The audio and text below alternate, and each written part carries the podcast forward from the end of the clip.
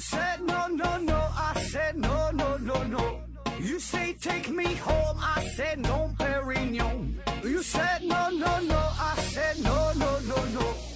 no no no no.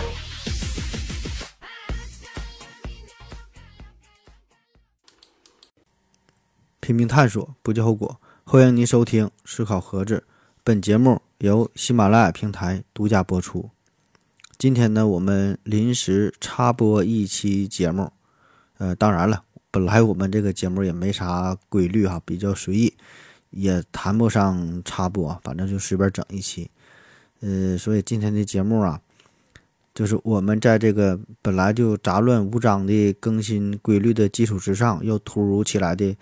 做了这么一期。呃，主要原因呢，就是因为我自己在家待着没有事儿啊，合计整点啥呢啊，录期节目玩儿吧，和大伙儿聊聊天哈，分享一下二零二零年的中国十大科学进展啊，说一下这个事儿。那这个中国十大科技进进展哈，这这个新闻我估计大伙儿也可能已经看了，就在前两天对吧？新闻上也报，然后呢，朋友圈当中呢。我想很多人也在分享这个事儿啊，这个是二零二一年二月二十七号，呃，我国科技部高科技研究发展中心啊发布的二零二零年度中国科学十大进展啊这么个事儿。这个呢就代表了我国重大技术研究最新科学进展和重要的研究成果啊。当然，这个具体的内容啊。研究的项目啊，这个专业性就是比较强，呃，对于我们绝大多数人来说呢，都看不懂，啊，连这个题目可能有的都看不懂啊，呃，但是呢也无所谓啊，咱们呢不妨就是多了解一下，多关注一下，所以呢就做了这么一期节目，呃，就看一看这二零二零年咱们国家有哪些就科学方面的一些大事儿啊，咱就是大致了解了解一下，这个这个关心一下。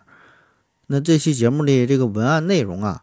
也都是从网上抄的啊，你搁网上一搜索，就就很容易就能找得到啊。嗯，所以呢，这个就算我给大伙儿念一下啊，念一下，大伙儿呢听一听，嗯，学习学习啊。第一个呢，是我国科学家积极应对新冠肺炎疫情，取得了突出的进展。嗯，入选理由。我国科学家通过严谨高效的科研工作，在多个方面取得了一系列突出进展，为我国取得抗击新冠肺炎疫情斗争重大战略成果提供了强大的科学支撑。那一说到这个，呃，新冠肺炎这个这疫情这个事儿啊，这个咱就不用过多介绍了，对吧？咱每个人都深深的都有体会。那从疫情出现到现在，已经是一年多的时间了。呃，最开始呢是在咱国家武汉，对吧？这个事儿，呃，整的比较严重，然后慢慢的，可以说是蔓延到了全国。呃，当时呢，就是咱中国哈，这个疫情最开始咱中国确实是最严重的，然后弄得我们好像在全世界人民面前呢，都有点抬不起头啊，甚至说是成了众矢之的，对吧？就好像咱们做错了什么似的，整整整整的这样。可是后来的事儿呢，大伙儿也都知道了。呃，咱全国人民众志成城哈，这个万众一心，科学防控，把这个疫情算是控制住了。然后呢，也是成为了全世界有效控制新冠疫情的典范。大伙儿呢都开始向咱们学习。那本身说啊，这是一个纯医学的问题，对吧？你这个疫情，对吧？这不是医学领域的事儿啊。但是啊，由于一些国家吧，呃，就慢慢的这这这个这个事儿，逐渐的上升到了。有点政治层面的这个内容啊，当然这个不是咱们今天要讨论讨论的重点，对吧？所所以咱咱不过多评论啊，咱只是说默默的祈福，默默的祝福，就是期待全世界的这个疫情都能早日结束。呃，咱整个这个地球，整个咱蓝色的星球，咱们人类共同体，对吧？咱能够早日恢复到原来正常的状态啊，然后继续这个这个经济的发展呢，对吧？每个人都能回到。正轨开始正常的生活啊，对咱默默的祝福。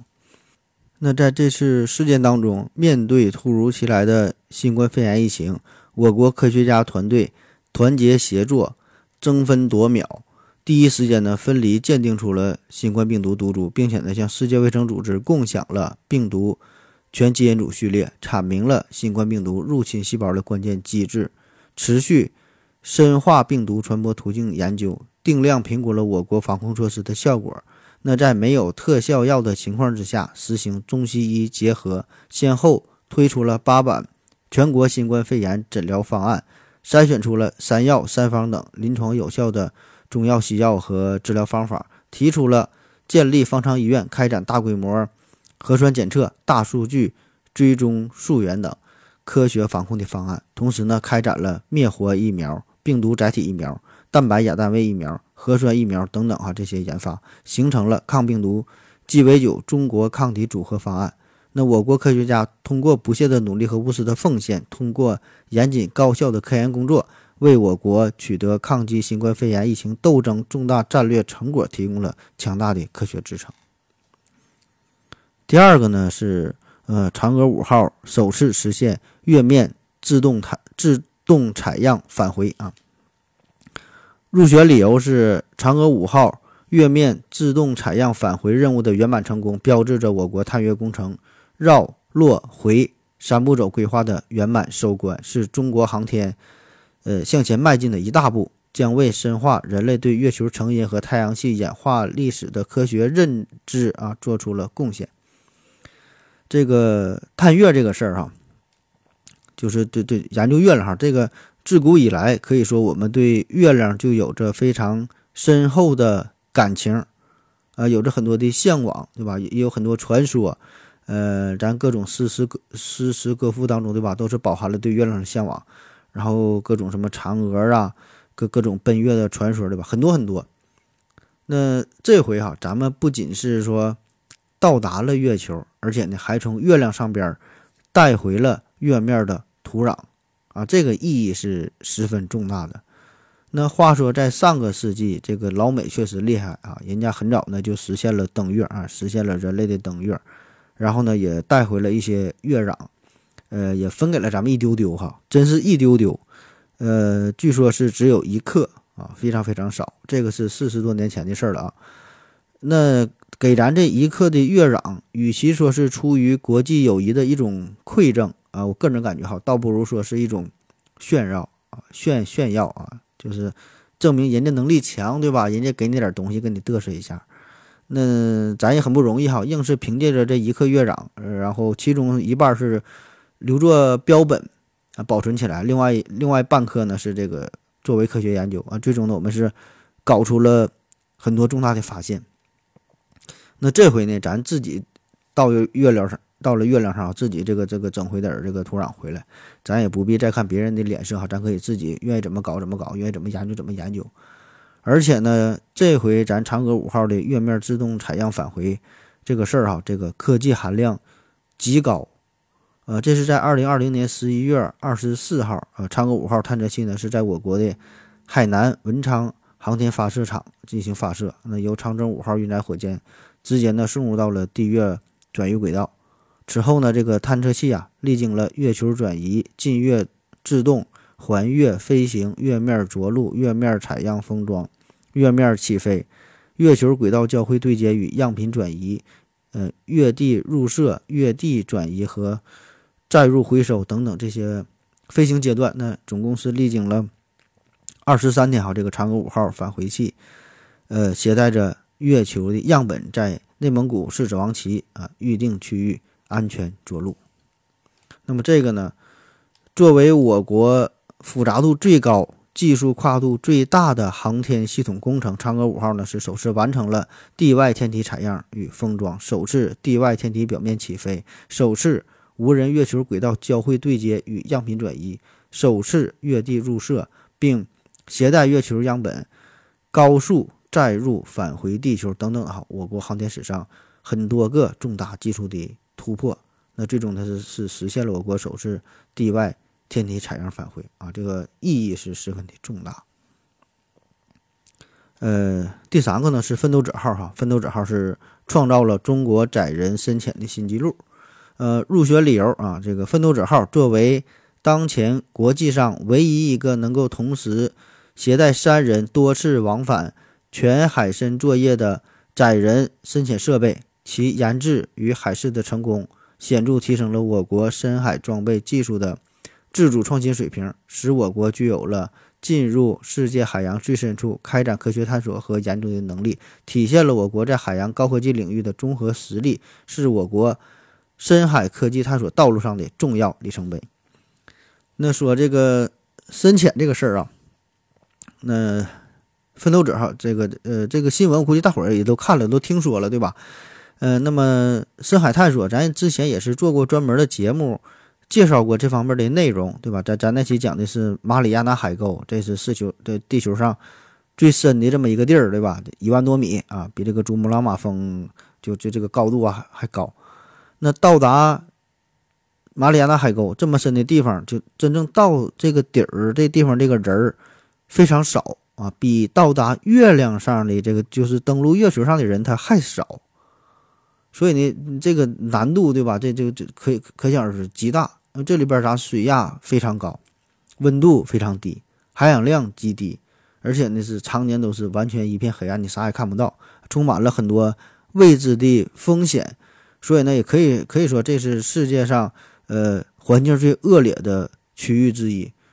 所以对这地方的探索这个难度是可想而知啊。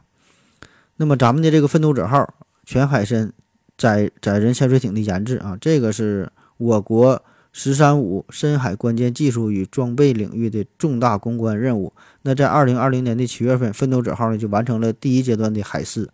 呃，共计呢下潜十七次，最大的下潜深度呢是四千五百四十八米。那在二零二零年十月十号的时候，奋斗者号呢是赴马里亚纳海沟开展了第二阶段的海试，期间呢共完成了十三次下潜，其中呢十一人。二十四人次参与了八个啊超过万米深度的呃深潜实验，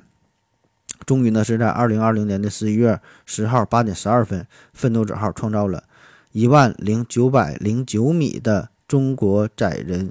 深潜啊深度的这个记录啊。第四个呢是揭示人类遗传物质传递的关键步骤，入选理由，呃，该研究阐述了一个新颖的由 H2A 点 Z 介导的 DNA 复制表观遗传调控机制，对理解高等生物 DNA 复制起始位点的识别提供了新的视角，为解决长期存在的真核细胞 DNA 复制起始点选择启动问题做出了重大的贡献。呃，这玩意儿咱就有点听不太懂了，这个毕竟专业性太强啊。这个我给您稍微解释一下哈，跟你说一说这咋回事儿。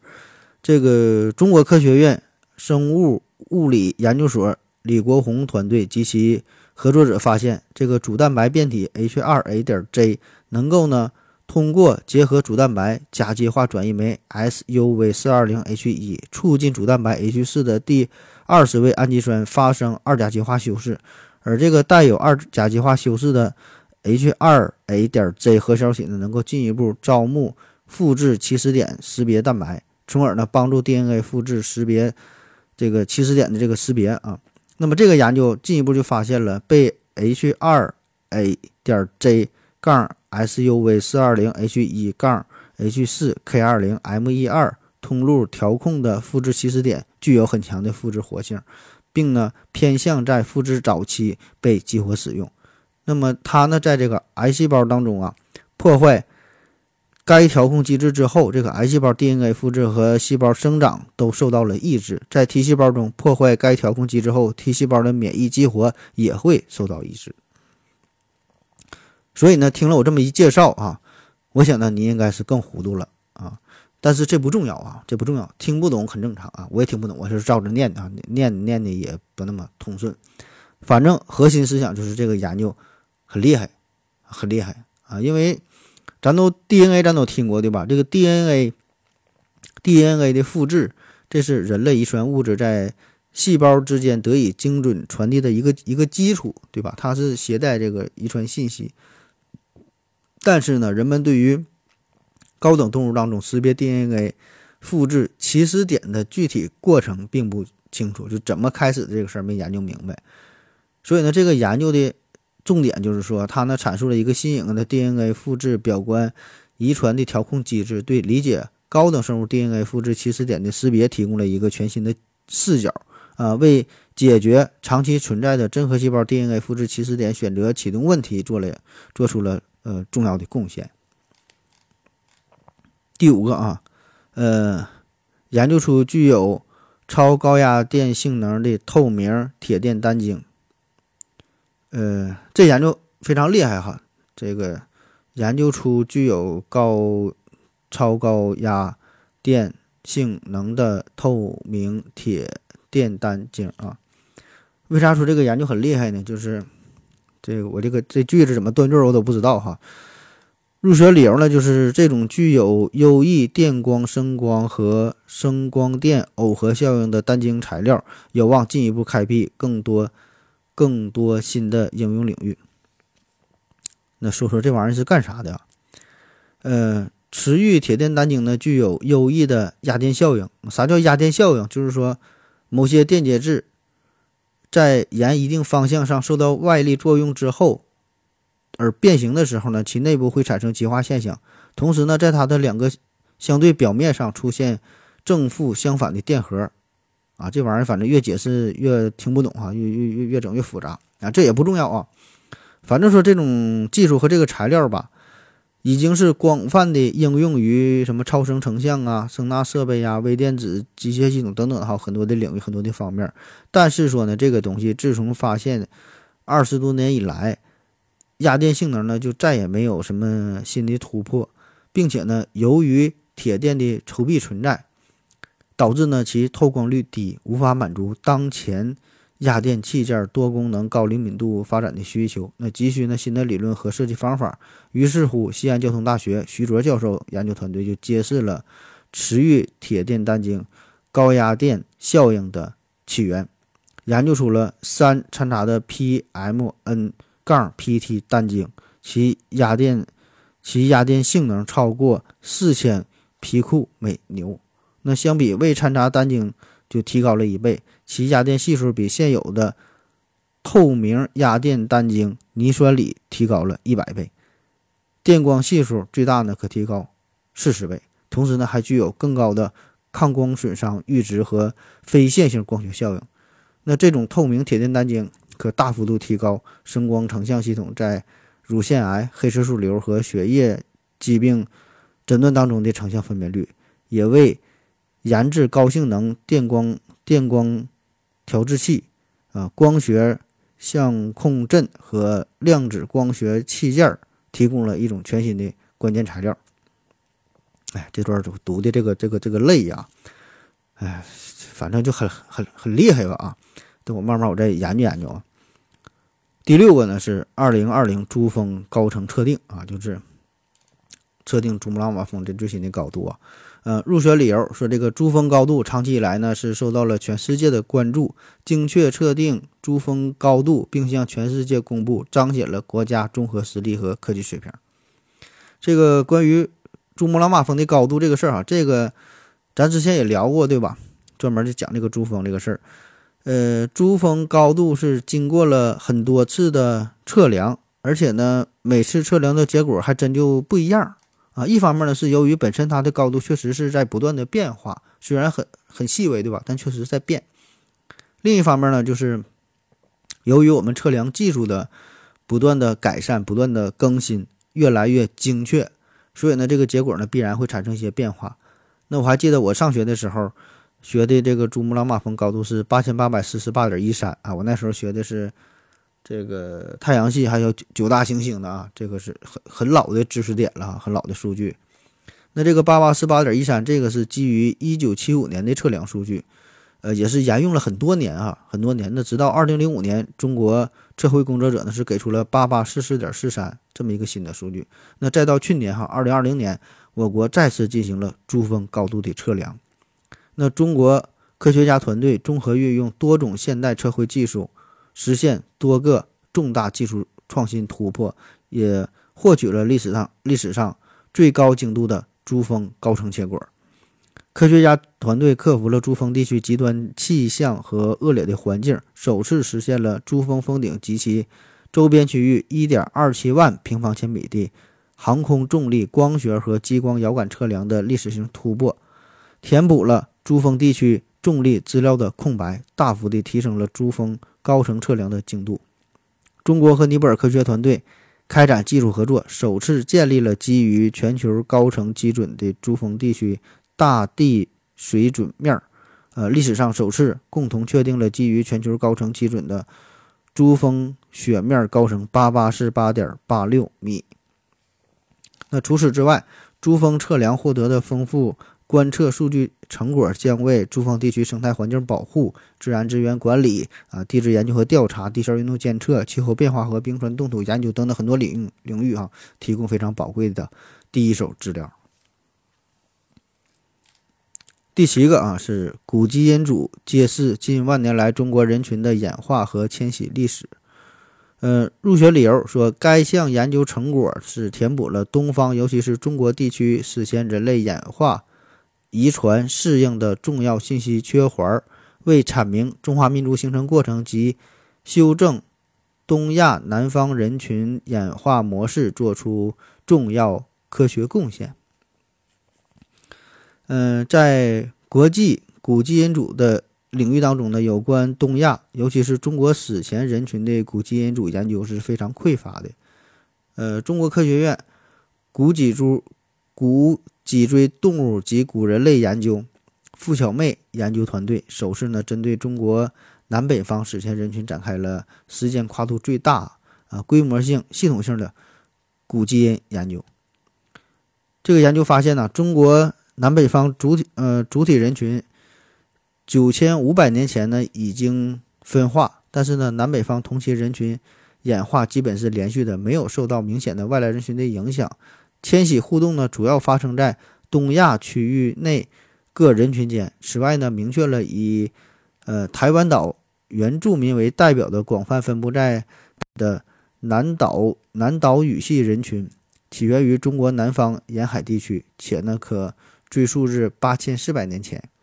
那这项研究成果呢，填补了东方，尤其是中国地区史前人类遗传演化适应的重要信息缺环，为阐明中华民族形成过程及修正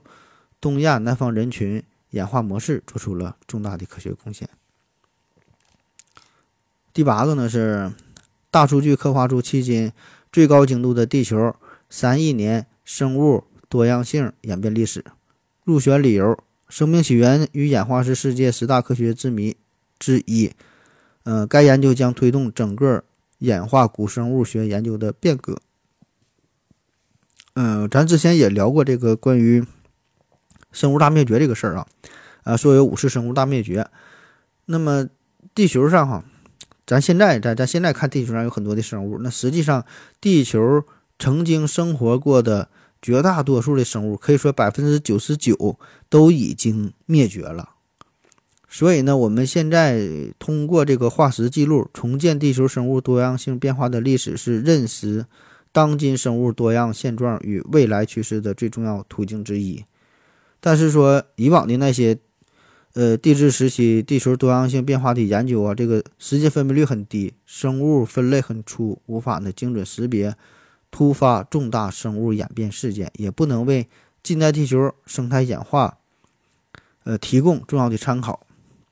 啊，这回呢是南京大学沈树忠、呃樊俊轩团队联合国内外专家创创建了国际大型数据库，自主研发人工智能算法，利用天河二号超级计算机呢是取得了突破，获得了全球第一条高精度的古生代。三亿多年的海洋生物多样性演化曲线，时间分辨率呢较国际同类研究提高四百多倍。新曲线精确刻画出了地球生物多样性演变变化过程当中多次重大生物灭绝、复苏和辐射事件，揭示了当时生物多样性变化与大气二氧化碳含量以及全球性气候巨变的协同关系。那这个研究将推动整个演化生物学研究的变革。第九条啊，深度解析多器官衰老的标记物和干预靶标啊。入学理由：这个研究成果加深了人们对器官衰老抑制性和复杂性的理解，为建立针对衰老及衰老相关疾病的早期预警和科学应对策略奠定了重要基础。嗯，衰老哈，衰老这个事儿，咱每个人都得都得面对，对吧？衰老谁谁也逃不过去。那特别是随着咱现在社会不断的发展，人口老龄化程度也是日益的日益的加剧啊，这个这个问题也是越来越严重，可以说，那深入研究衰老，科学应对人口老龄化也成为了新时代国家的重大的需求。那围绕衰老的机制和干预等核心科学问题，中国科学院动物研究所刘光慧研究组、曲静研究组，中国科学院北京基因组研究所。张维启研究组，呃，同杨呃同北京大学汤复筹研究组联合攻关，在系统水平上揭示了哺乳动物多器官衰老的新型生物学标记物和可控靶标。在衰老机制解析方面，研究为评价卵巢衰老及女性生殖能力下降提供了新的生物学标志物。也为寻找延缓卵巢衰老的措施及开发相关疾病的干预策略提供了新的思路。在衰老干预方面，阐明了热量限制可通过调节机体各组织的免疫炎症通路，延缓各器官衰老的新型分子机制，揭示了代谢干预、免疫反应与健康生命之间的科学联系。最后一个呢是，呃，科学，呃，这个这个实验。观测到化学反应当中的量子干涉现象啊，入选理由说，这项研究啊，一方面再次揭示了原子分子因碰撞而发生化学反应过程的量子性，另一方面呢，也揭示了化学反应的途径是复杂的。尽管如此，简单的体系也仍然存在科学家们认识不到的事实。这玩意儿还是有点听不懂啊，我再跟你解释一下，这个化学反应的过程啊。伴随着复杂的量子力学现象，但是呢，通常呢是难以直接观察到，所以呢，化学反应的本质也就是，呃，很难得到透彻的理解。呃，中国科学院大连化学物理研究所杨学明院士、张东辉院士、孙志刚和肖春雷研究团队提供了一个研究范例。那他们通过最简单的化学反应——氢原子加氢分子的同位素的反应过程当中，发现化学反应中的新的量子干涉效应。这呢有助于更深入的理解化学反应过程，丰富对化学反应的认识。那么通过这个解释之后，哈，还是听不懂啊。以上的这个就是二零二零年度中国的这个十大科技进展。我想呢，咱多数人哈，咱确实是听了之后一脸懵逼啊。我我也是做了一些小的功课啊，但是仍然。看不太懂啊，确实是自己说啥呢也不知道哈，念的是乱七八糟，估计有很多地方都念错了啊，然后也就不剪辑了哈，就就就这样吧啊，重在这个分享。嗯，这东西确实专业性非常非常强，很多很很多内容咱平时都接触不到，对吧？但是我想，就起码呢，咱们能关注到这个领域哈，关注到科学，对吧？大伙儿呢能注意到说中国科学十大进展这个事儿。我觉得这个就是一个很好的表现。那么科普这个事儿就是慢慢来吧，对吧？慢慢来啊。那能有这么多的好朋友关注咱这个节目，关注科普这个事儿，我觉得这个就是很好的，就是一个好的开始啊。而且这个中国科学十大进展，呃，到现在哈，这已经是举行十六届了啊。确实以前咱们好像没太听说过啊。所以呢，这咱也也算是蹭一个热点，对吧？也是推广一下吧，对吧？让让更多人。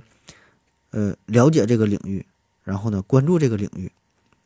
它本身这个中国科学十大进展这个评选活动，目的呢，就是想要宣传我国重大基础研究科学进展，激励广大科技工作者的科学热情和奉献精神，开展基础研究科学普及，促进公众理解、关心和支持基础研究，在全社会营造良好的科学氛围。所以呢。说的这么多哈，我我就说到我心坎里了啊！我觉得这个也是每一个科普人应该去做的啊。所以呢，更多的哈，咱今天这个内容可能是其次哈，更重要的是表达一种精神啊，一个态度啊，也希望呢这种精神和态度可以呢传递下去啊。好了，今天节目就是这样啊，感谢您各位的收听，谢谢大家，再见。